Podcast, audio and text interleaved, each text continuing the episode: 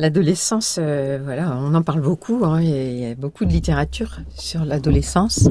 En effet, c'est une période qu'on qualifie souvent, euh, qu'on définit par ses extrêmes. Il y a des passages, euh, des très hauts, des très bas. il y a beaucoup de changements physiques, physiologiques, de changements hormonaux. Alors tout ça chamboule beaucoup nos jeunes qui sont soumis à, des grosses variations. Donc, la pratique du yoga peut aider à, réduire ces pics ou en tout cas à se laisser, vivre sans drame. Voilà. En tout cas, cette pratique peut aider sur différents plans. Sur le plan euh, émotionnel, avec euh, ces, ces, grandes variations qu'on connaît hein, chez les adolescents, mais ça c'est vraiment dû aux hormones. Hein. On sait bien que ça a une grosse influence. Les changements corporels qui sont évidents, hein. ils grandissent, ils changent, euh, leur corps change. Et puis aussi sur le plan mental, hein, les activités changent. Et alors ils, ont besoin d'avoir des projets aussi, de, de pouvoir se projeter sur certains engagements peut-être, enfin leur donner des perspectives. Voilà, tout ça est important. On peut proposer donc des, des pratiques très très simples, juste pour qu'ils reviennent à eux. Et ce sont des pratiques, je dirais, qui dédramatisent.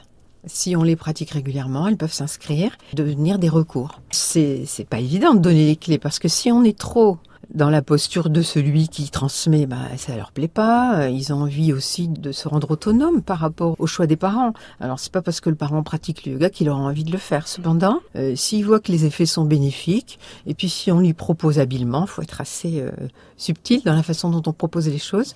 Pourquoi pas? Mais en effet, on va pas guider la séance comme on le fera avec des petits.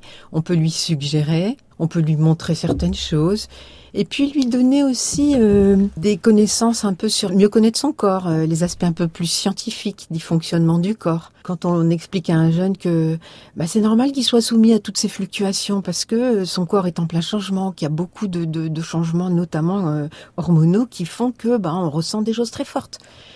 Eh bien, ça dédramatise déjà.